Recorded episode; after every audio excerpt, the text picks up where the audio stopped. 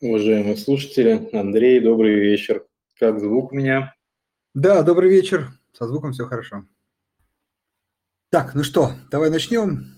А, по сложившейся традиции, по просьбе наших слушателей, я напоминаю и всегда говорю, что сегодня 11 августа, 18.00. И, собственно, а, наш, ну не могу сказать теперь, что стандартный, а, теперь не часто мы в таком составе встречаемся, но все-таки эфир, который мы проводим а, без гостей, а э, в первую очередь фокусируемся на, ответах, на ответах на вопросы слушателей, а, надеюсь, на наших клиентах. Если у вас есть что спросить по рынку, по инфраструктуре, по приложению, да и вообще другие какие-то вопросы, связанные с финансами, возьмем даже широко, то милости просим, сегодняшний эфир специально для этого мы проводим.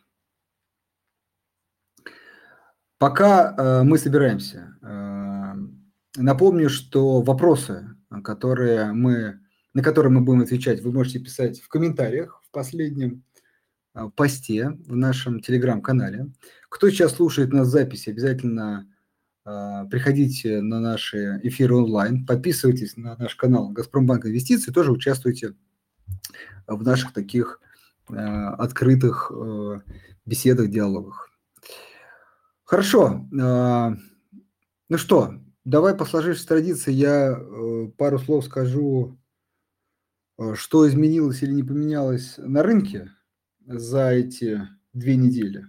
Ну что, смотрите, друзья, наверное, начну с конца. Тут последняя такая достаточно интересная новость вышло, что вышла вчера статистика по инфляции в США, и она немного, но замедлилась. Напомню, кто любит блок макроэкономики, у нас сейчас дилемма следующая. А, что с этой высокой инфляцией? Она начнет вот э, замедляться во втором полугодии, и как, и как бы многие, в первую очередь, главы Центрального банка могут выдохнуть и перестать так э, сильно повышать ставку ну и, собственно, как-то выдушевить рынок, либо все-таки, ну, например, текущий шаг назад в инфляции – это просто шаг назад перед э, двумя вперед, и, в общем, инфляция с нами надолго. Надолго это сейчас основной прогноз, прогноз не просто до конца года, а еще и в 2023 году мы увидим ну, сопутствующие, может быть, даже в худшем сценарии и э, больше цифр. Вот таких два основных сценария. Кстати, во втором сценарии важно довести мысль до конца. Центральные банки будут повышать ставки выше, а, и явно а, фондовому рынку это не будет идти на пользу, и он, ну, скорее всего, продолжит снижаться. Вот дилемма. А, ну, в общем, наблюдаем за событиями. Тут, э, как сказать, надо смотреть именно за макростатистику, статистикой, да. Ну вот пока чуть-чуть в пользу истории, что инфляция может быть не на столь э, долго, ну или, по крайней мере, на таком высоком уровне, очень важно, не столь долго. А, собственно, к чему я? Да? К тому, что, например, иностранные рынки восприняли это действительно с оптимизмом. Вчера э, достаточно сильно росли. Вот сегодня еще не смотрел, как открывались.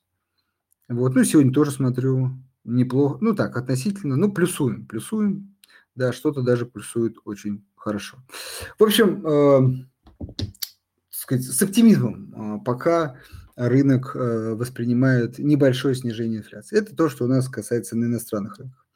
А на российских рынках. На российских рынках, ну, в общем, наверное, пока э, такой легкий боковик с нисходящим уклоном. Российский индекс МВБ к такому стремится к очень интересному уровню – это уровень максимума 2008 года, где-то ну, там плюс-минус 2000, 2000 э, пунктов. И э, тогда это был явный бум российского рынка с последующей коррекцией. А сейчас это все-таки ну, явная коррекция. Да? Посмотрим, что будет с этим уровнем. Много э, муссируется информации, может быть, как раз вот Дим сегодня тоже поговорим об этом, про допуск а, дружественных нерезидентов, недружественных, потом в последнее время какое-то изменение этой стратегии. Вот сейчас буквально тоже относительно недавно новость появилась, что теперь допускаем но к облигациям. В общем, кажется, да, что московская биржа вместе с регулятором ищут какие-то способы все-таки возврата к такой к общей торговле, понятно, с ограничениями, но все-таки с допуском и нерезидентов. Соответственно, это пугает, почему это важно, это пугает инвесторов в российский рынок, потому что, может быть, и есть как скажем, наши сторонники, такие сдержанные оптимисты, которые готовы э, покупать российские акции по текущим ценам, но действительно рассуждают, рассуждают часто следующим образом. Ну, может быть, э, вот да, но только не сейчас. Не, не, не, лучшая точка входа, потому что есть, опять же, недружественные, дружественные нерезиденты, недружественные э, нерезиденты, которые как бы вот по ощущениям в первую очередь хотят продать э, наши российские акции, нежели купить. Ну и, собственно, этот такой навес э, может оказывать скорее негативное влияние на котировки. Второе – это программы расконвертации депозитарных расписок, которые также как бы, на российский рынок э, привносят дополнительные э, потенциальные продажи. Это тоже, наверное, не очень хорошо для рынка, если так вот, по ощущениям. Вот, собственно, эти такие настроения могут толкать людей там, к непокупкам, а даже, может быть, кого-то и к продажам, ну, дабы потом постараться откупить пониже. А, пока еще раз эти данные как сказать, не подтверждаются, видите, вроде ждали 8 э, не случилось, теперь там ждем 16 там пока вроде никаких изменений нету, это история с расконвертацией ADR, ну, в общем, будем смотреть за рынком. Но при этом происходят какие-то точечные истории, вот сегодня там NVIDIA достаточно сильно отрастала, понятно, что с очень низких уровней. Санкт-Петербургская биржа там последние несколько дней очень бурно растет. Ну, в общем, э, есть какие-то такие всплески э, покупок даже. Вот. Э, ну и последнее, что хотелось бы, наверное, сказать, это про отчетности, хотя мы на прошлой неделе говорили, ну и на этой неделе выходили отчеты, и, в общем, плюс-минус, пока, по крайней мере, все российские компании отчитываются очень даже хорошо, то есть выручки там не падают, прибыли где-то, если и падают, то незначительно, скорее на докризисных уровней. В общем, вот это главное, напомню, наша ставка в том, что не так все плохо, как вот упал рынок. Да? И по мере понимания этой истории, э, по мере возврата выплатных дивидендов, э, ну и, собственно, стоимость акций будет тоже убирать вот этот негативный фон, негативный аспект, и, собственно, на этом российские акции – ну, как-то должны восстанавливаться. Пусть, может быть, не пока до кризисных уровней, но, по крайней мере, динамика должна смениться с негативной на положительную. Но для этого нужно э, времени больше, наверное. Для этого нужно все-таки какой-то э, рост рынку, чтобы частные инвесторы тоже в, этом, в это поверили. Его мы пока ждем. Э, ну и последнее, наверное, такой. Подбросим дровишек в наш костер – потому что на прошлом, прошлый вторник очень много я там, э, мы, ну, мы рассуждали про инфраструктурную, про инфраструктуру, про финансы, э, такие более отдаленные вещи от реального рынка, хотя мы анонсировали во вторник именно нашу идею по юаню, я видел очень много вопросов про юань, да. Вот, собственно, еще раз хотелось бы эту тему поднять, потому что как раз вот сегодня и стоит ее обсуждать, если они у вас есть. Мы выложили уже конкретную идею с даже целями э, про юань. Еще раз повторю, кто, может быть, не был на прошлом эфире, что главная задача роста юаня не в том, что юань мы верим как в валюту роста, мы ну, верим как, ну, как сказать, как альтернативу доллара, а вот рост именно за счет, скорее, все-таки ослабления рубля, в том числе к там, доллару, к юаню, опять же, за счет э, э, снова работы бюджетного правила, восстановление частичного импорта, а, снижение, и третье, да, вот фактор снижения ключевой ставки в России, ну и, собственно, как бы менее, может быть, э, привлекательно становятся такие классические инвестирования в рубли. Вот это три фактора, которые, как сказать, надеемся, воплощат, воплотят желание нашего Министерства финансов в том, чтобы рубль все-таки вернулся к каким-то докризисным уровням, уровням там, 70-80 за доллар, ну и, кстати, как следствие за юань.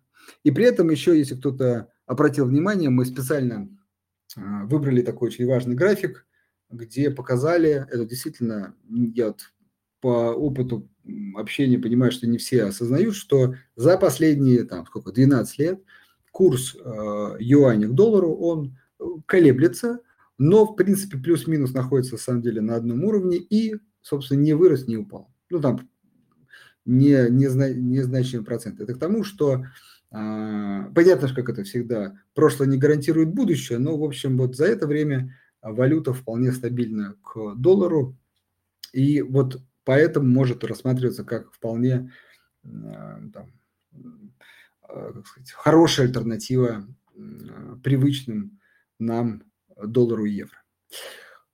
А, как говорится, и готовы поговорить на эту тему.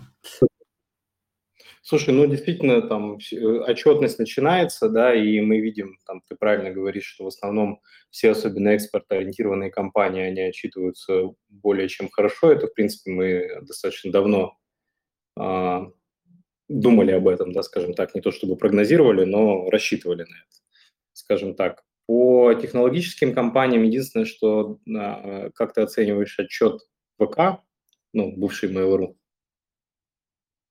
тоже не смотрел? Да, смотри, да, смотри э, э, ну, давай так, глубоко не смотрел. Из, из последнего хочется добавить, э, это вот действительно Распадска еще в ту часть вот про хорошо читалось, вот там совсем прям, э, наверное, как сказать, легкий праздник, э, там, не знаю, у финансового директора у, там, и у руководства компании, потому что там иксы выручки, еще больше иксы увеличения в прибыли, вот, действительно, уголь такой воскрес, его там хранили уже, вот, а вот оказался он нужен, э, он вырос, и, в общем, это сказывается на финансовых показателях компании. Поэтому э, вот по распаске могу сказать, что там все понятно, но, кстати, неприятная новость, что пока компания решила дивиденды не выплачивать. Ну, там есть сложности с главным акционером, акционерной компании, да, Евраз, и, в общем, вот э, с этим э, связывают э,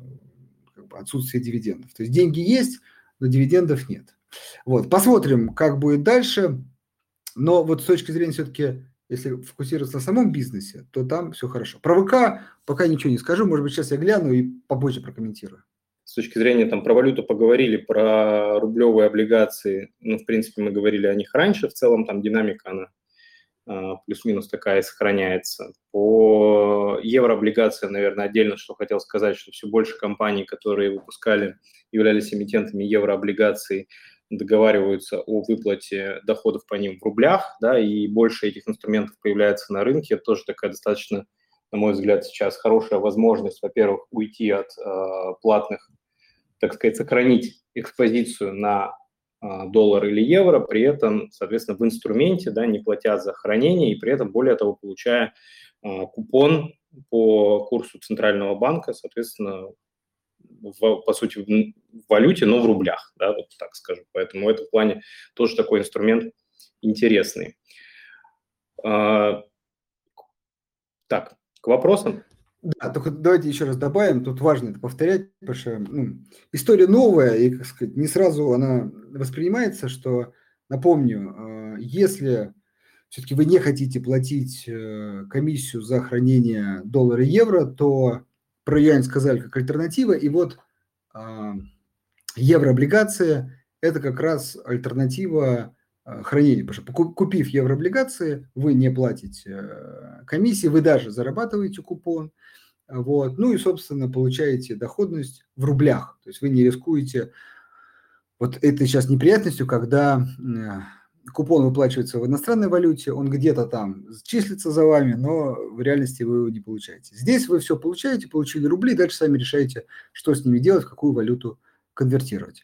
Мы в нашем приложении можно найти вот Россия, например, 28, как пример, наверное, самый вот такой простой, очевидный, доступный для физлиц э, с минимальным лотом, актив, у которого есть ликвидность, доступность, можно приложение купить. Мы сделаем вот подборку, я думаю, уже завтра она будет. Подберем еще несколько еврооблигаций, которые можно купить. Не обязательно сказать там суммы 100 тысяч и 200, когда, как обычно, на рынке вне биржевом облигации, а именно суммы там, ну, тысяча-десять тысяч э, долларов вполне возможно. Вот он инструмент торгуемый, куда можно также разместить валюту. период, за который я успеваю соскучиться по вопросам.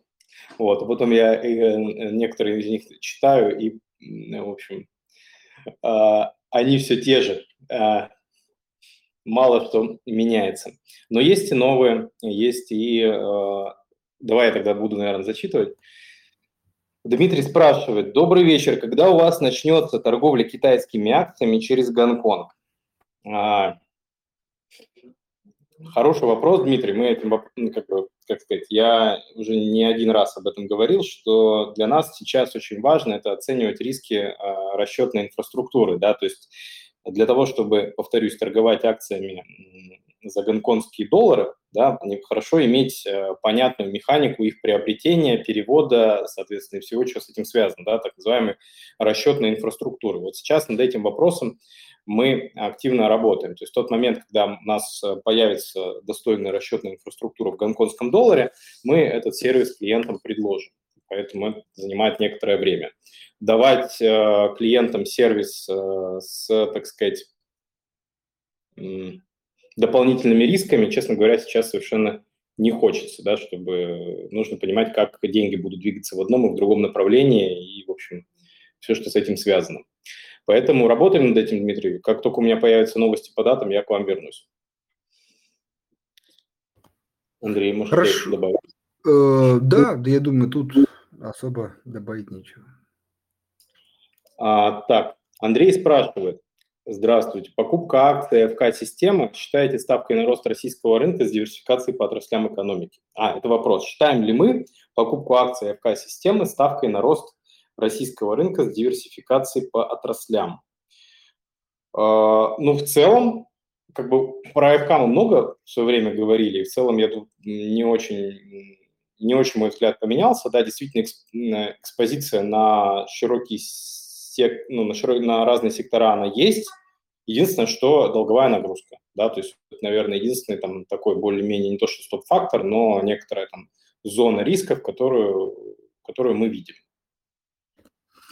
А, да, но тут э, сразу хочется добавить, что ставки снижаются, да, вот, и вполне мы ожидаем, ну, кстати, дальнейшее снижение, поэтому фактор этот, а, может быть, чуть уходит. Ты не напомнишь по структуре э, валюты, по долгам? Что Нет, сходу, да, я понял, сходу не напомню.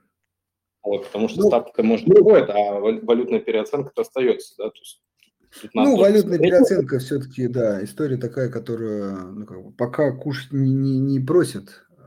Вот. Плюс э, э, пример Русала показывает о том, что и в других иностранных валютах сейчас можно занять и неплохо. Поэтому, в общем, варианты есть, то есть это не так э, критично.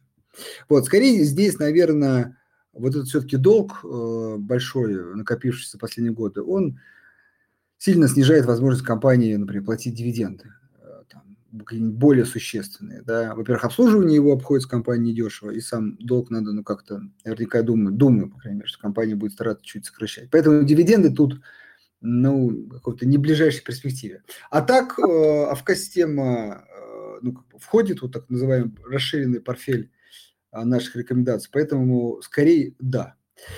Знаете, еще э, один комментарий очень хочу добавить, что э, вот, в общем, сейчас, наверное, наша как бы такая стратегия-рекомендация, это а, в том, что как бы я всегда был за диверсификацию, а теперь как бы особенно за то, что сейчас очень сложно там поставить или выбрать ту или иную компанию. Вот сейчас, опять же, на мой взгляд, диверсификация а, нужна как никогда, потому что где вот кому будет легче переходить, кому сложнее, на кого там, может быть, опять какие-то ограничения упадут, вот сложно предсказать. Поэтому Э, беря пошире и желательно еще из разных отраслей, вы как бы в общем ставите просто на сценарий того, что как бы не все так плохо, как опять же я говорил, упали цены, и э, может быть, да, вы не, не поставили на одну ту компанию, которая вот восстановится, как, как это, на позитив, например, в начале, да, а, вот так вот выросла даже вопреки всему рынку, но зато вы как бы, э, как сказать, в начале восстановления э, заработаете ну, вместе с рынком, может быть, даже чуть больше, в зависимости от того, какие компании выбрали. Вот, а если сценарий будет негативный, например, вы вот выбрали одну компанию, и не дай бог, вот что-то с ней случилось, то там риски сильно увеличиваются. Поэтому мы за диверсификацию. Вот, и вот ФК-система одна из таких компаний, потому что она, кстати, сама по себе закрывает целую, можно сказать, сферу, не знаю, знаете, как такого а-ля венчурного инвестирования. То есть, например, самим мы не можем выбрать, да, вот, а вот через ФК-систему можем. И еще, кстати, важный момент, а, на наш взгляд, МТС вот отработала хорошую нашу идею и достигла своих цен, то есть вот МТС мы считаем сейчас справедливо оценен. А вот через АФК-систему немного, да, потому что она все-таки дешевле, это вот вариант еще и купить МТС. Идем дальше. В целом, если как бы, мое мнение спрашивать, то я бы, честно говоря, посмотрел на отдельные компании, которые в АФК-систему входят, потому что у них как раз стимул платить дивиденды-то есть и еще какой. Вот, поэтому вот именно отдельные компании, которые листингованы на площадках, которые входят в, в холдинг АФК-систему, то вот выглядит, на мой взгляд, тоже неплохой идеей. Это, знаешь, э, не просто стимул, как бы у них нету других вариантов. Вот. Ну да, там Сигет, э, МТС, который мы называем. В целом, если так вот мнение спрашивать, да, то я с особым сейчас э, оптимизмом, наверное, смотрю на акции компаний, которые с одной стороны, частные, и с другой стороны, э, имеют понятную логику выплаты дивидендов. Да? То есть это то, на мой взгляд, что сейчас там, выглядит достаточно привлекательно. Вот. Ну что, дальше? Да, давай зачитаю резко раз твое мнение, мне кажется. Мы эту компанию не раз обсуждали, давай еще раз. Э, здравствуйте, Артем спрашивает. Озон, прогнозы до и после отчета на следующей неделе. Ну, хороший выйдет отчет. Хорошо, вот, ну, давай мы все-таки такие среднесрочные, долгосрочные инвесторы, я как раз хотел перефразировать. А все-таки вот в общем, да, мой этот извечный вопрос по озону а, в таких, ну, как бы, в такой дружной компании – Э, в кавычках, как Вайберис, э, Яндекс, не знаю, как там сейчас, Сбер, продолжает ли он как бы, ставить на этот сектор. Ну, в общем, вот это вот онлайн-продажи. Э, как считаешь, то есть в какой-то момент смогут они как сказать, повысить свою рентабельность, ну и наконец-то хотя бы выйти ну, в операционный там ноль? Слушай, ну, тут, знаешь, как, чтобы ответить на этот вопрос, нужно чуть дать контекст, да, то есть э, наших с тобой рассуждений по поводу этой компании. А, ну, то есть у них же а, несколько источников выручки, да, то есть это собственные продажи, продажи, соответственно, их клиентов бизнесовых, да, то есть те, кто свои продукты представляют на их marketplace. И самая маленькая статья выручки – это доходы, которые они получают от э, рекламной деятельности, да, то, по сути, двигая выдачу в этом списке и рекомендуя купить там определенные товары у одних или у других, да, они тоже за это платят, просят дополнительные денежку. Вот, собственно, там основной источник денег у компании Озон. Если я, кстати, где-то что-то забыл, ты меня поправляй. А, последний раз, когда я смотрел, это было так. Вот. Причем э, доля как бы, комиссионных за партнерские продажи уверенно растет. И вот в, этом, в этой части я меньше всего сомневаюсь, да, что именно размещение а, более мелких бизнесов на своей платформе даст хороший revenue стрим. Из-за этого будет расти выручка, которая в части как раз промоушена, в части рекламы. А вот э, то, про, о чем ты говоришь, это как раз наиболее конкурентный сегмент, где ты как бы естественным образом страдаешь от высококонкурентной среды. Но еще раз повторюсь, что если мы уходим от городов-миллионников, да, так в широком смысле, а даже, наверное, там 4-5 самых крупных э, городов России, то там доля Яндекса, как, э,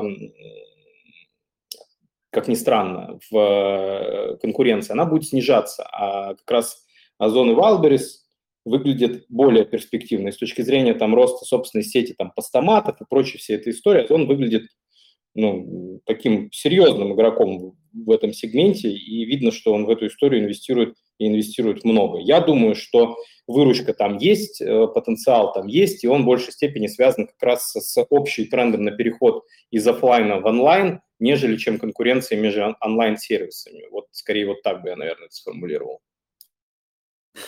Ну хорошо, э, потому что действительно, на мой взгляд, Озон очень привлекательная компания, но вот... Э, говорю, что эта компания, она больше рисков в себе несет, нежели там другие компании на российском фондовом рынке, да, вот там более крупные, более экспортоориентированные. То есть это скорее, знаешь, вот если в портфеле рассматривать, это такая более венчурная, что ли, история, более рисковая.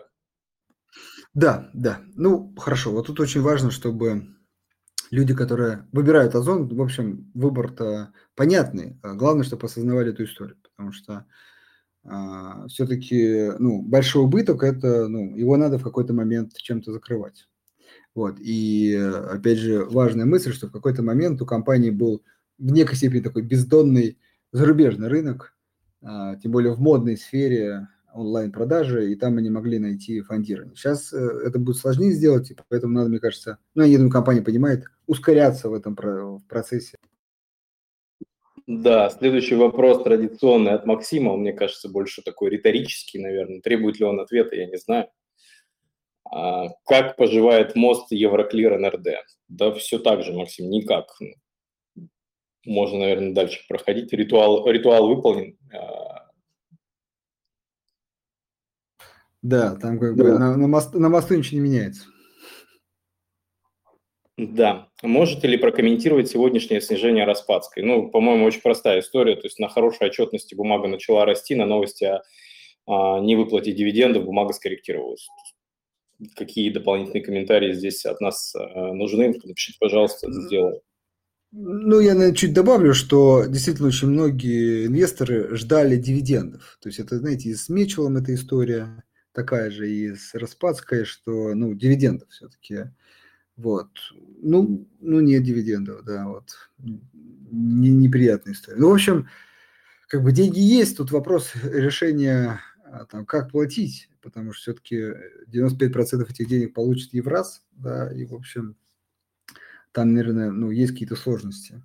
Вот, поэтому тут, наверное, надо ждать, к сожалению, но, сказать, наверняка такие особенно как сказать, ситуативные инвесторы, которые вот-вот ставили на эти дивиденды, ждать точно не хотят. Поэтому, поэтому и продают, выходят.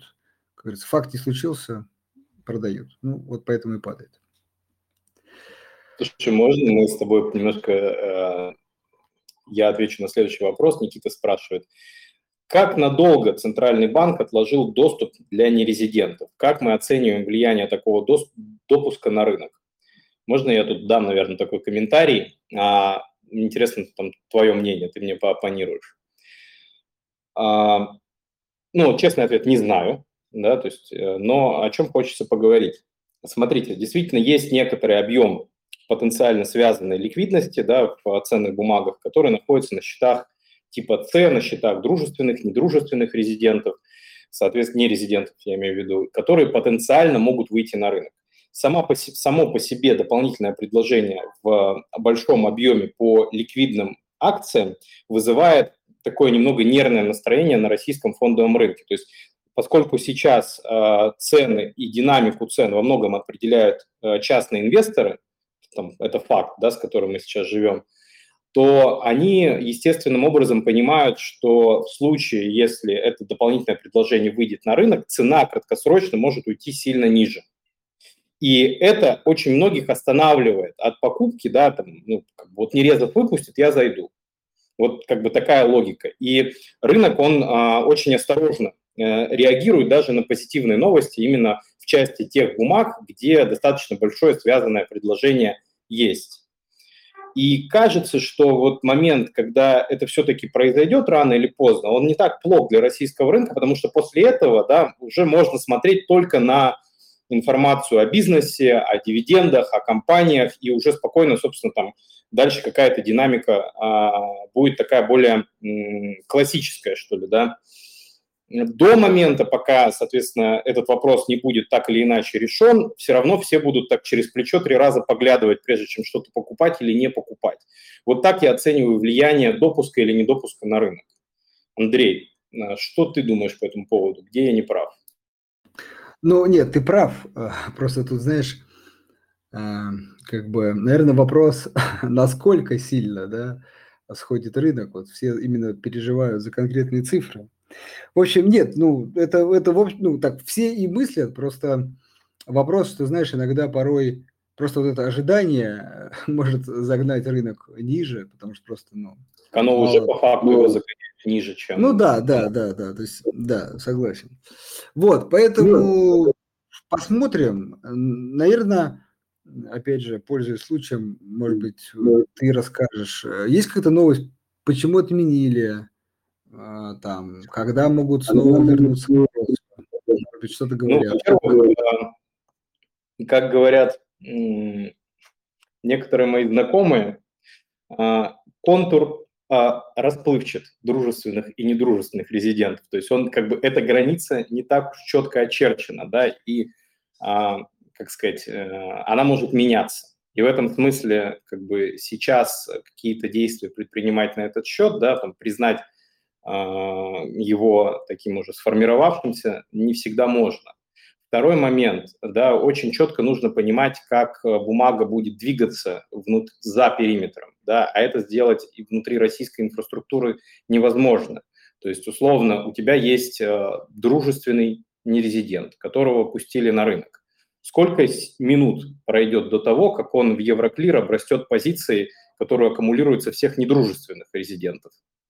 Ну, такой, да, вопрос. А если в части Евроклир внутри, да, ты НРДшные бумаги ты можешь как бы заблокировать, они все равно там счета, счета владельца не поменяют, но что делать с депозитарными бумагами, да, с депозитарными расписками, находящимися в Евроклир, бумагами, находящимися в Евроклир. Там ты это перемещение отследить не сможешь, поэтому в тот момент, когда ты даешь доступ хотя бы одному нерезиденту, все, что находится в Евроклир, скорее всего, будет саккумулировано у него. Соответственно, это предложение, оно по объему уже ты его не контролируешь. Второй момент, что ты можешь сделать, ты можешь сделать так называемый период охлаждения, да, то есть дать возможность продавать там, какими-то частями э, бумаги, которые пришли не раньше, не позже на НРД. И вот это как бы тонкая настройка да, для того, чтобы это предложение было регулируемо. То есть чего, на мой взгляд, опасаются коллеги в большей степени, это одномоментного большого предложения. Да? То есть вот когда ну, согласитесь, что если продавать, там, не знаю, миллиард рублей в акциях «Газпрома», да, то вроде как ничего страшного не выглядит. Но если ты это делаешь там, одной заявкой в моменте по рынку, все равно цена на это сейчас среагирует. А если этих миллиардов будет не один, а там несколько десятков, то потенциально как бы это дополнительная волатильность, которая, на мой взгляд, для рынка вредна. И вот эти вот все настройки, оценка вероятности перехода аккумуляции выработка правил, соответственно, продажи позиции. Это все занимает время. Это, в общем, это тот процесс, который, мне кажется, сейчас регуляторы озабочены. Да, потому что действительно риски есть, это правда. Так, э, следующий вопрос. Э, тут, правда, не совсем понял. Давайте адрес, как бы переспросим. Кирилл спрашивает каком случае инвестор более богат? Когда у него 10 акций по цене 100 рублей или когда у него 100 акций этого же эмитента, но по 10? Ну, тут математически кажется как бы одинаково. Вот, тут, ну, наверное, опять же, хочется спросить, в этих компаниях вообще акций сколько? Да, то есть скорее, э, Кирилл, вопрос, ну, в конечном итоге, какую долю компании, да, какой вы владеете. Пусть она там в каком-то знаке после запятой исчисляется, но в конечном э, итоге имеет значение, сколько всего имитировано акций, насколько поделен уставный капитал компании, да? а, сколько, что это за бизнес, да, то есть э, это же две разные компании, это понимание, одна и та же. То есть э, в конечном итоге так как бы не совсем, наверное, я скажу так, что более богат тот инвестор, у которого большая доля в компании, который бизнес э, перспективнее. Вот, наверное, такой ответ. Хорошо. А, какие сектора предпочтительнее рассматривать в РФ для закупки сейчас на следующие пять лет? Слушай, ну, вот, мне кажется, твой совет по поводу максимально широкой диверсификации, он здесь актуален как нигде.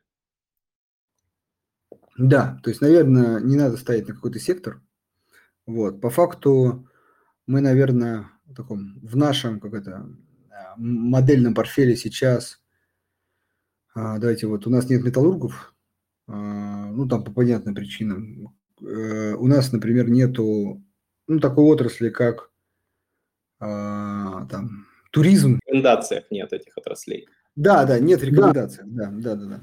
Вот, э, ну, потому что все-таки не, каждый раз, вспоминая про Аэрофлот, не могу эту фразу не, не произнести, как, бы, как э, сурово последние несколько лет прошлись по нему, ну и вообще по этой отрасли.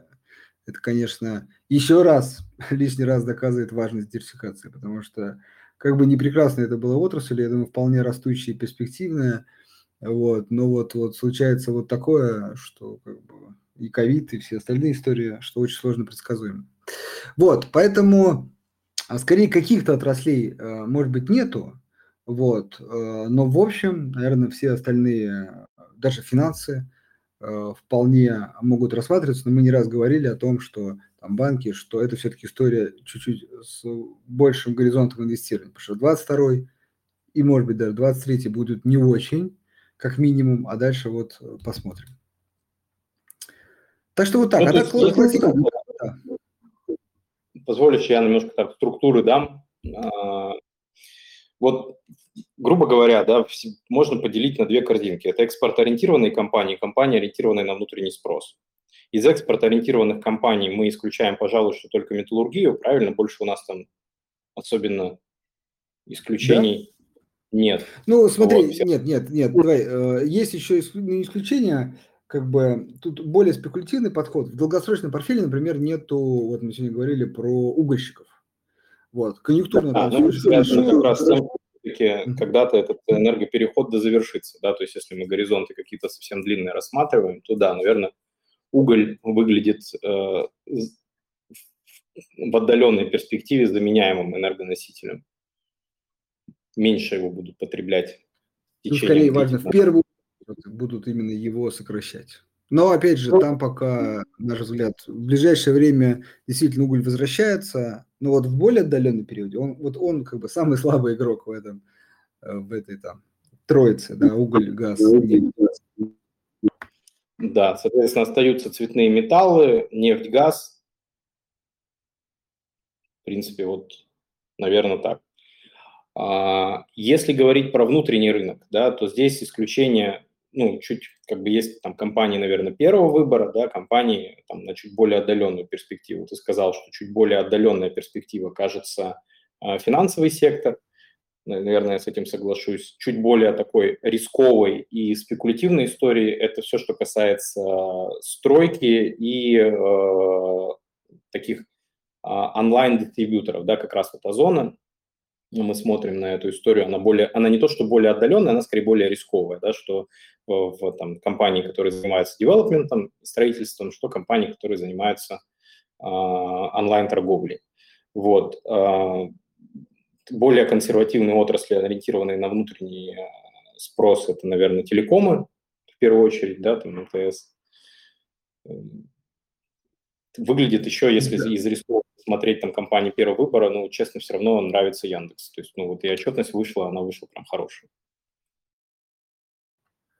Да, и здесь вот э, как раз нет убытков. Здесь есть, э, ну там есть у них сейчас убыток, это из-за урегулирования э, обязательств валютных. Но если его как бы убрать, то в ноль там, даже миллиард прибыли.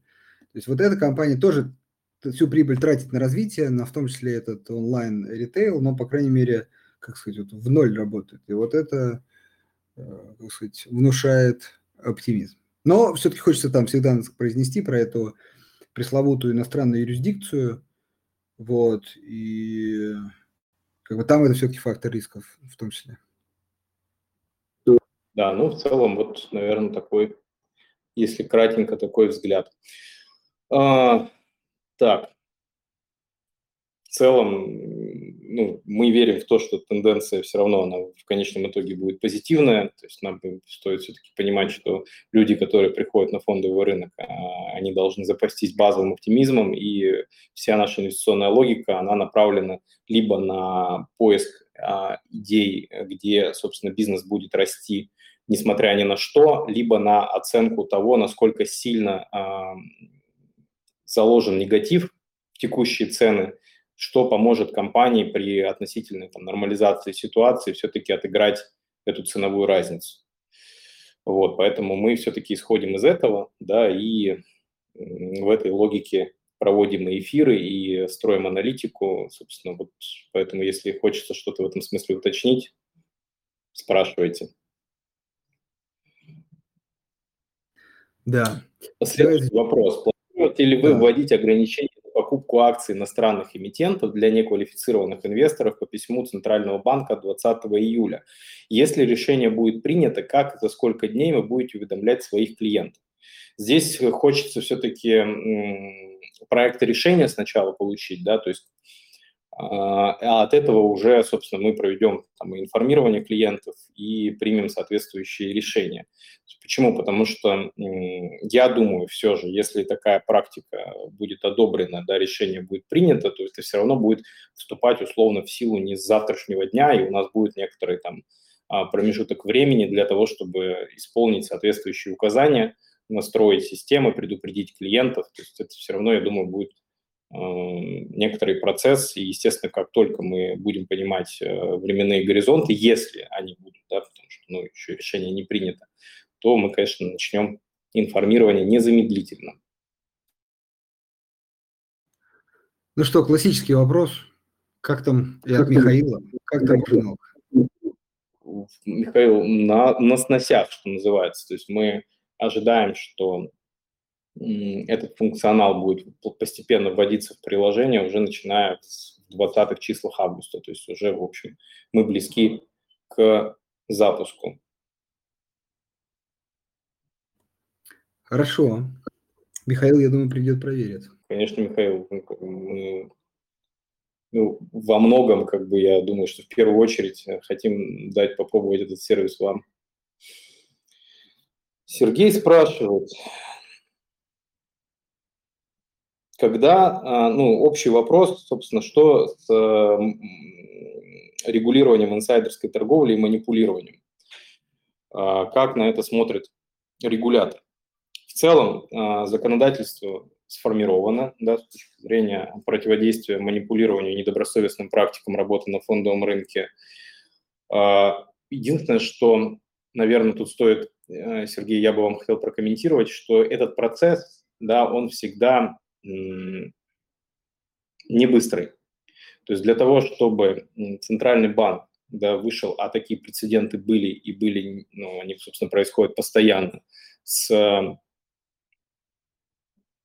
так сказать, доказательной базой по фактам манипулирования и недобросовестным практикам а, идет сбор информации, анализ, запрашиваются сделки у брокеров, да, то есть это, э, этот процесс, он занимает некоторое время, и потом уже постфактум, соответственно, э, идет, э, ну, то есть там, как сказать, есть две а, фазы. Да, с одной стороны, есть э, обязанность профучастника внутри выстраивать процессы по противодействию недобросовестным практикам, их репортингу в регулятор э, и всего, что связано там в мониторинге в режиме онлайн а, реального времени. И вторая часть – это как раз э, все, что связано с доказательной базой, подготовки материалов дела и передачи их в соответствующие инстанции. Это занимает некоторое время. Поэтому я думаю, что если эти факты были, если они будут доказаны и, соответственно, под них будет какая-то э, история с недобросовестными практиками, мы это увидим. Просто это не всегда идет там, день в день, это идет с некоторым запаздыванием. Окей. Я тут, знаешь, подумал, что если как раз вот вопрос Юрия, когда все это кончится, и продолжить вот как раз вопросом Сергея, то становится как раз более понятно. Так, э, э, про перспективы гонконгского доллара и биржу. Ну, мы тоже говорили, есть что добавить? Мы затрагивали эту историю, поэтому я позволю, что этот вопрос пропущу. Да, в общем, там вопрос, э, то есть не просто самой биржи, еще доступ, хождению валюты, бумаг, и, в общем, пока там есть вопросы. Так, э, по поводу портфеля. Э, Юрий, смотрите, тоже можем анонсировать, но это скорее осенью появится действительно такой оформленный портфель. Вот. Но на текущий момент скорее наш портфель это, если вы зайдете в блог Газпромбанк инвестиции, Туда, например, можно попасть из приложения, посмотрев последние инвест-идеи. И вот, в общем, идеи наши за последний, ну, наверное, год, вот это и есть э, список. То есть пока кардинально ничего не меняется, э, ну, собственно, сказать, наши рекомендации лежат там и такие достаточно подробные и важные описания, почему, почему именно эти компании. Так, э, от вот, Артема. Предложение по, по улучшению, э, соответственно, интерфейса нашего. Да, э, Артем предлагает внести, чтобы система показывала среднюю цену приобретения ценной бумаги. То есть, э, на самом деле, мы над этим сейчас работаем, да, то есть мы, я думаю, что этот проект скоро, собственно, завершится и выйдет на прод. Мы планируем такой функциональность дать. Э, это на самом деле достаточно сложная история, да, потому что как бы купил, потом еще купил, а если потом еще продал, потом снова купил, то есть э, как бы система должна запоминать, да, и высчитывать э, средний курс в той же логике, в которой идет налогообложение, да, то есть по first in, first out, то есть первая бумага зашедшая считается первой вышедшей. И плюс есть несколько подходов с точки зрения расчета исторической доходности, да, то есть нужно ли тянуть э, информацию по уже закрытым операциям, то есть это все как бы мы отрабатываем. Проект непростой, но я думаю, что мы его в скором времени закончим и сможем эту функциональность дать. Да. А, а как прокомментируете рост полиметалла за последние два дня? Дмитрий, ну, смотрите, тут, наверное, сложно. Вот э, мы, наоборот, приучаем людей к тому, что там день, два, даже неделю, порой это, ну, кто-то там фиксирует доход или убыток, или еще какие-то сделки. То есть это ну, много разных людей что-то делают с ценой. То есть очень сложно связать двухдневный там рост а, с, с бизнесом. Ну, можно тут, наверное, называть очевидную вещь в том, что было очень много там негатива, э, связанного с этой компанией, да, вот, ну и, собственно, может быть, немножко там, люди, кто-то пошортил, может быть, просто негатив ушел. Вот. Новостного фона какого-то, может быть, какой-то новостной фон я там не прям все отслеживал, пропустил. Нет, такого конкретного новостного фона его, наверное, не было в публичной плоскости. Да? Единственное, что еще хочется прокомментировать, все-таки важно понимать, что там полиметалл при всех да, там, потенциальных там, рисках и всем, что с этим связано, наверное, из золотодобытчиков имел в последнее время наибольший дисконт к стоимости там, ценных металлов, драгоценных металлов. Вот, и тоже всегда надо понимать, что такие вещи, они могут отыгрываться, и в целом, как бы, конечно, комментировать двухдневный рост, его сложно всегда, да, надо, мы все-таки за логику -то базового подхода к анализу ценных бумаг как бизнеса, и, соответственно, когда вы видите там такие дисконты, сопоставимые уровни риска в долгосроке, всегда они имеют тенденцию к снижению, поэтому вот, возможно, это про это. Да, я и говорил вначале, вот NVIDIA, там, Санкт-Петербургская биржа достаточно тоже в последнее время быстро, ну, последние несколько дней вот так сильно выросли. Ну, поймите, это, ну, кто-то очень активно продавал, сейчас, может, ушел продавец, там, такое тоже вполне бывает. Или наоборот, кто-то пришел, видя такие цены. Ну, то есть иногда это просто наличие какого-то покупателя-продавца, вот. Мы про него не знаем и там, объяснить это тоже не можем. Так, э, вопрос...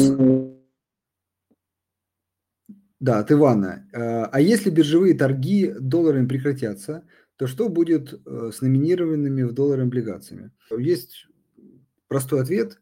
Будут расчеты в рублях. У биржи на самом деле уже есть режим торгов, который позволяет проводить так называемые РПС, РПС сделки в рублях по еврооблигациям, но как бы он там, скорее не столь популярен, потому что пока, по крайней мере, доллар ходит, и в основном все торги идут в рублях. Поэтому ответ такой, э, ну, как я не могу, конечно, гарантировать, но с высокой вероятностью перек... то есть оборот пойдет за рубли. Как вот сейчас купоны приходят за рубли, так и можно будет покупать. За рубли по курсу очень важно. Понятно, что будет как основа доллар, но по курсу рубля можно будет купить-продать. Скорее, наверное, вопрос еще по поводу ценообразования, что будет, а, как, как будет формироваться курс на доллар, если биржевые торги э, прекратятся.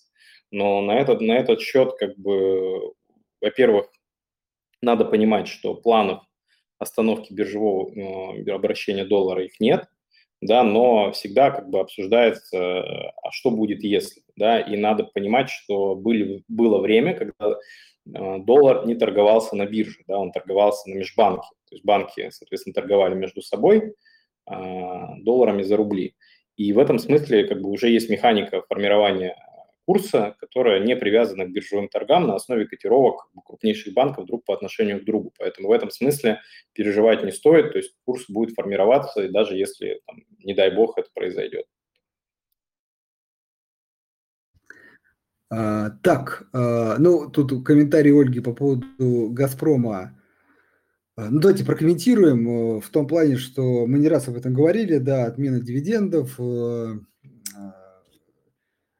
забор комп, э, как бы, прибыли за счет налогов для инвесторов, для инвест-сообщества, понятно, неприятная вещь, но еще раз, наверное, как сказать, все опять же будет, э, примерно я представляю, как мы будем говорить, следующей весной, ждем опять следующих дивидендов.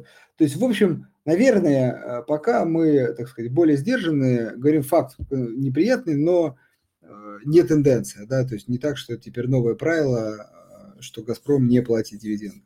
Вот, поэтому как бы наша аккуратная рекомендация, ну тут каждый должен решать сам, это в том, что уже сейчас точно не нужно там паниковать и бежать продавать, вот, явно акция сильно скорректировалась, и там уже заложен какой-то эмоциональный фон. Собственно, теперь это ожидание следующих дивидендов, ну, скорее всего, весной 2023 года. Важно, что прибыль там есть, деньги есть, вот. Но риск, наверное, повторения тоже возможен, тут ее тоже нельзя отрицать. Поэтому дилемма вот она где-то здесь. Давай дальше. Да, планируете, планируете ли вы снижать минимальную сумму для участия в размещении облигаций? Сейчас она не очень демократичная. Да, Артур, планируем.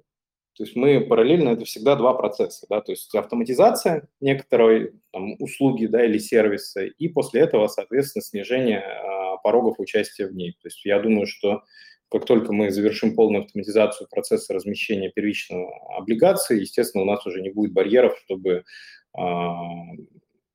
не снижать, так сказать, минимальную сумму участия в них. Вот. Еще спрашивают, э, Артур же, а когда мы починим торговлю бариком? Что такое барик? Тут ниже, наверное, смотрю, не только у вас он пережил смену тикера фонда ВТБ на Gold. Если э, нет какой-то бумаги или инструмента, который вам нужен в торговле, вы всегда можете этот ISIN-код или тикер прислать в поддержку в чате внутри приложения, и мы постараемся оперативно его добавить, скажу так. Да, э, так, э, интересный вопрос, но я сразу скажу, что я не ознакомился. Давайте вопрос. Какому из трех предложенных вариантов? Автократия, борьба за рост, да, доклада Центра макроанализа и краткосрочного прогнозирования вы склоняетесь? Слушай, к своему стыду нет. Поэтому, Иван, нам нужно, дайте нам паузу, две недели, мы изучим и вернемся. А. Да, хорошо. Так, э, ну, чуть, тут некоторые комментарии пока пропускаю, без вопросов. Сигежа, перспективы и риски. Сигежа, вот э, такого действительно второго порядка компания, то есть не крупная, но сама по себе целая отрасль, а, там, ну, лесная или там, тут как э, производство там бумаги и так далее. Вот, э, риски много, там часть, часть производственных мощностей была, пока есть еще в Европе, вот, и плюс рынок сбыта в том числе частично был Европа. Вот, то есть вот такая зависимость от европейского рынка. Это риски. А перспективы – это сейчас классические переориентация всего этого на, э, на, на восточно-азиатское направление. Вот, собственно, э, при этом э, у компании еще дополнительное преимущество уход а, иностранных конкурирующих компаний в этой отрасли, и, собственно, Сигежа там тоже смотрит активы. Вот, снижение конкуренции внутри страны, ну и, собственно, азиатские рынки – это преимущество, перспектива. Риски – это как бы, потери европейского рынка, может быть, и части производственных мощностей. Но плюсы, важно, на наш взгляд, важно резюмировать, пока перевешивают минусы. То есть мы, у нас Сигежа есть, так сказать, в списке рекомендаций. Так, э, э, может быть, есть все добавить? Нет, я в целом со солидарен с твоей точки зрения по поводу Сегежи. Хорошо, по Черкизово. я да. сразу подряд давай объединим эти вопросы. Комментарии по Черкизову, Куйбышев Азот и корпорации Иркут. Давай, э, по Черкизово. Вот сейчас относительно недавно снизилась компания и стала уже, знаете, как вот там, в поле приемлемых цен. Да? Тут очень важно, что бизнес – это отличный, это лидер там, ну, в некоторых лидер, в некоторых второе место э, по различной продукции. Вот. Но всегда был, на, на наш взгляд, чуть дороговат. Вот. Поэтому сейчас цены э, чуть припали, показатели посмотрим, посчитаем. Может быть, это, знаете, как бы кандидат на попадание. Вот сейчас это прям действительно, мы обсуждали эту компанию, кандидат на попадание, такой расширенный портфель. Но пока нет.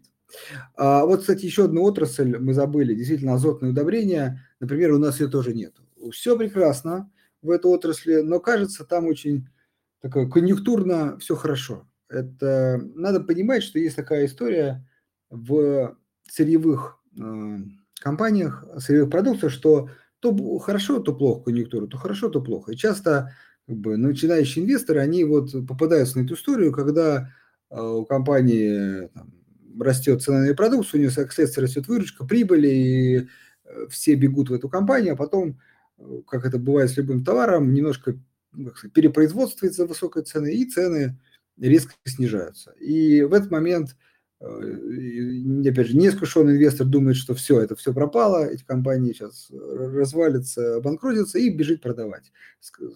Чаще всего с большим каким-то убытком. Ну и потом это повторяется снова. Да? Поэтому наша рекомендация всегда быть осторожным, когда вот э, прям совсем все так сказать, радужно в этом секторе, потому что цены на э, удобрения высокие, в том числе из-за высоких цен на газ. Но э, все-таки надо понимать, что это как бы, по законам рыночной экономики приводит туда больше производителей, да, и в какой-то момент это может перевесить, и будет, и будет спад. Вот, поэтому мы скорее ждем какой-то коррекции э, в продукциях и в этих компаниях, чтобы скорее вот там где-то уже размышлять о рекомендации. Пока м, проходим мимо. Вот, ну и Иркут, э, тут э, история, конечно, э, импортозамещения. Вот, много вопросов, э, насколько, как, э, будет ли это субсидируемая, несубсидируемая история.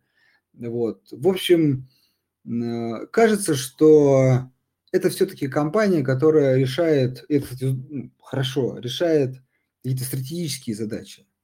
И вот выход на какую-то там планируемую прибыль, на дивиденды, это все-таки отдаленная история. Вот не, не сейчас. Вот, поэтому эта компания пока тоже в список наших приоритетов не входит. А, после ухудшения прогноза МВФ по РФ, да и по миру на 2023 год, Неправильно ли сменить в ваших прогнозах оценки по возвращению выплатам дивидендов российских компаний в 2023-2024 годах на более отдаленную перспективу? Ну, смотрите, Иван, я хочу прокомментировать, что, во-первых, по МВФ, э, наоборот, улучшить, ну, как сказать, то есть было там что-то, я помню, ну, не помню, это МВФ, либо кто-то другой, но там ближе к 10% падения ВВП. Вот. А сейчас эта циферка уже ближе к 5%. То есть, как бы, можно сказать, что минус уменьшается, даже улучшение, да. А вот по миру, кстати, ухудшение. Но немножко ухудшили они на прогноз на действительно 23 год. Это последнее, что я читал. Но еще раз, Иван, поймите, это как бы такой некий прогноз роста. скорее всего, мы вообще и ставим, что может быть 22 год будет снижение, 23 может быть отсутствие роста, 24 тоже может быть небольшой рост. Но это как бы в натуральном выражении. Мы не забываем про инфляцию. Это первое. А второе, вот представьте, что не будет снижения, ну, вернее, не будет роста в 23-24, но рынок-то уже минус 50%. Рынок-то заложил это снижение. И мы как раз ставим на то, что, э, ну, как бы, не будет плохо, да, то есть, опять же, даже там э, международные фонды, они, ну, и другие предсказывают какой-то там нулевой э, рост экономики, да, российской, при том, что еще есть номинальный ВВП, где есть инфляция. То есть нулевой – это ок, ну, потому что рынок минус 50%. То есть он закладывает существенные тут проблемы. Поэтому нет, мы как бы пока остаемся приверженцами стратегии. Вот вы, кстати, хорошо написали, 23-24, действительно год-два. Не то, что вот прям в 23-м все там, как бы все вернутся к дивидендам. Может понадобиться и чуть больше времени. Например, опять же, тот же финансовый сектор. Там мы в 23-м не ждем. Скорее, как будем воспринимать как приятную такую э, неожиданность. Хорошо. Э, про ММК вопрос. Какие перспективы? ММК, к сожалению, э, сложности пока меньше, как сказать, вернее, больше проблем, чем перспектив у металлургов. Вот. Э, Алроса скорее вызов для этой компании, попав под ограничения, продолжить как бы, ну, продавать свой продукт. То есть найти рынки сбыта, вот, к сожалению, пока мало информации, но, в общем, эта компания, мы тут готовы рискнуть, эта компания входит, опять же, в список наших приоритетов с учетом дисконта по стоимости. Вот, мы считаем, что не так все там будет плохо, опять же, как закладывают цены. Это не значит, что хорошо. Даже снижение там продаж на 5-10% кардинально не меняют там, а, ситуацию в бизнесе, акции сильно скорректируются. Поэтому Алроса остается, хотя риски есть. ММК нет. Тут пока, пока там больше проблем. А, хорошо, я зачитаю этот следующий вопрос. А, Андрей э, спрашивает, как можно узнать текущий НДФЛ, который нужно будет уплатить от операции? В приложении нашел отчета о зафиксированной доходности полученных о зафиксированной доходности полученных дивидендов. В последнее время нельзя выгрузить отчеты, пришлось обращаться поддержку. Да, Андрей, тут важно понимать следующее, что НДФЛ уплачивается по факту в двух случаях. Либо когда вы выводите деньги, либо по окончанию отчетного периода. Сформированного НДФЛ в моменте быть не может, потому что ну, вы можете продолжать совершать операции в течение года, которые влияют на расчет налогооблагаемой базы. Поэтому по факту отсечка по НДФЛ производится либо в момент, когда вы деньги выводите со счета, либо, соответственно, повторюсь, когда отчетный период уже закончился, год, да, и на следующий, а, там, в течение нескольких месяцев до марта, соответственно, формируется НДФЛ за предыдущий год, и вы можете заказать отчет за год. Это логично. Вот, какая просто хочет, какую задачу хочется решить, то есть если вы э, там, в этом году не планируете больше совершать операции на фондовом рынке, Просто вы выводите деньги, и в момент, когда формируется поручение на вывод, рассчитывается налогооблагаемая база за этот период. Хорошо. А, так, Кирилл тут такой математический на вопрос задает. Немного времени остается, но давайте я быстренько прочитаю. Было 100 бумаг по 100 рублей, цена росла, а инвестор продавал бумаги. В итоге стало 10 а, бумаг, но по 100 рублей. Математическая ценность портфеля не изменилась, но фактически изначально он был в 10 раз богаче, так как доля в компании упала в итоге в 10 раз. Правильно я понял?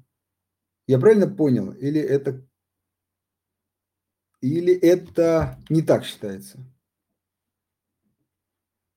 Ну, да, тут, наверное, если считать через долю, то как бы доля бизнеса ему стала меньше принадлежать, да, вот, но все-таки он Э, часть денег с рынка забрал, то есть в рублях он заработал.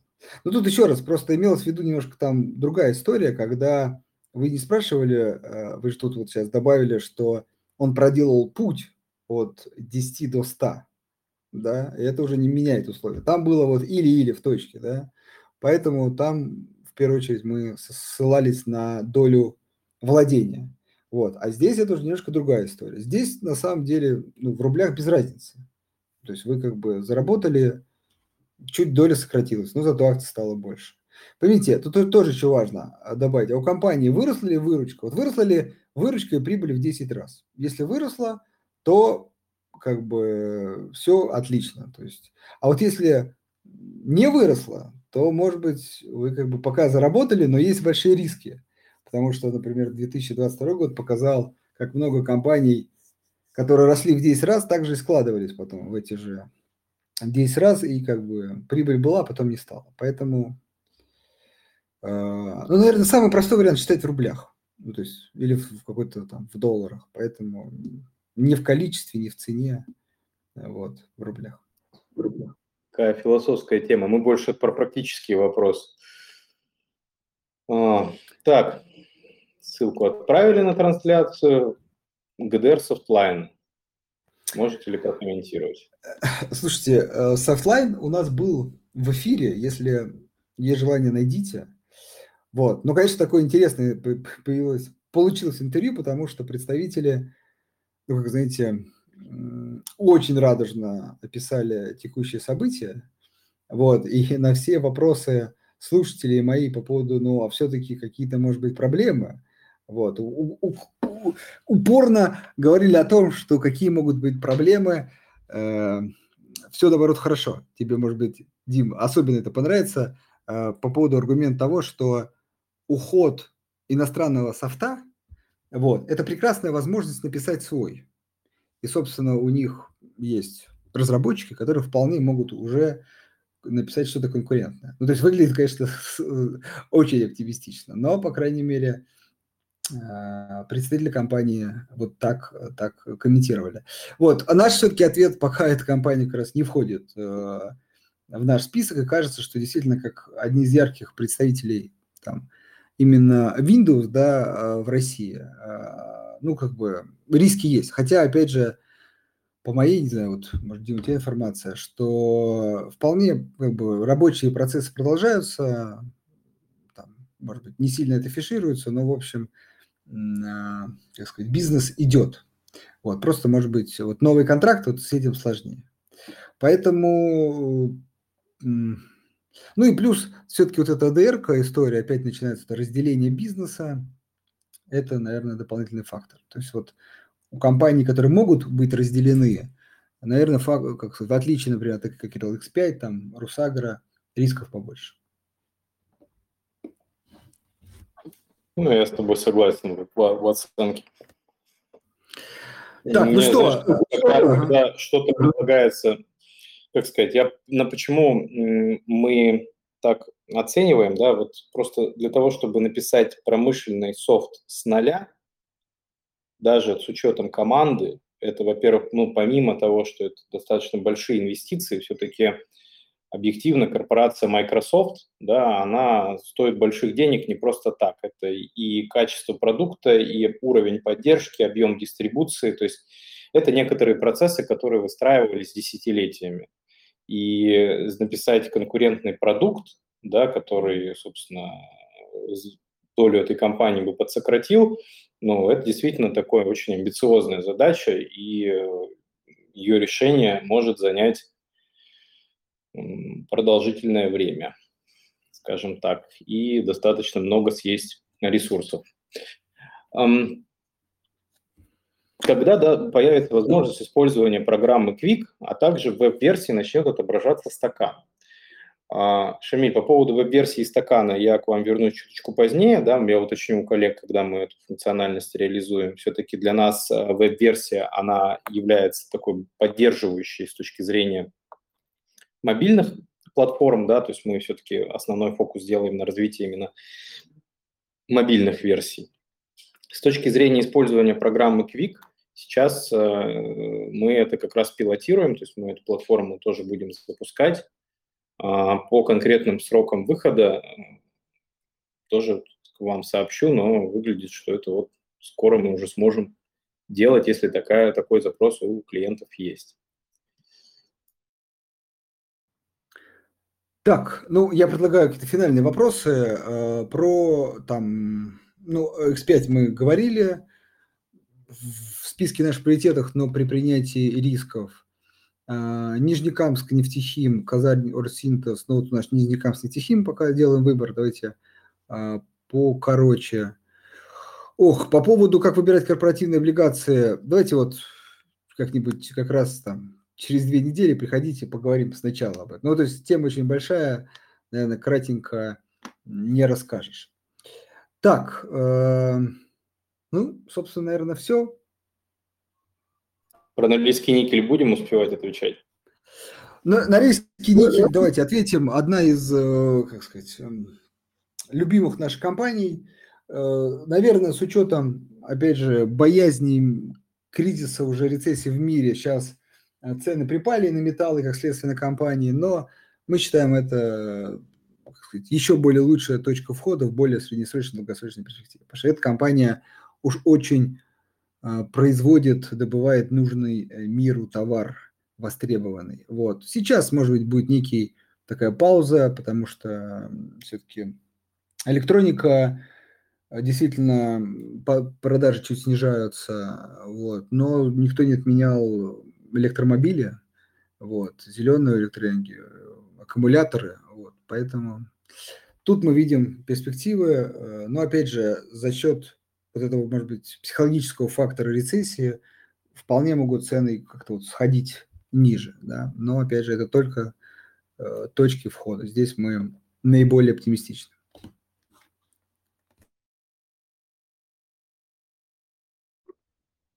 Норильский никель одна из, наверное, там как раз компаний первого выбора, особенно если по текущим ценам смотреть, выглядит, на мой взгляд, очень перспективно. Опять же, ничто не является инвестиционной рекомендацией, наше честное мнение. Всех хочется поблагодарить за то, что вы находите время нас послушать. И по традиции тогда такой же эфир голосовой, преимущественно по ответам на вопросы, состоится у нас через две недели. А тематические эфиры, напомню, проходят у нас по вторникам и четвергам в 6 часов вечера. Еще раз спасибо вам большое и всего доброго. До свидания. До свидания.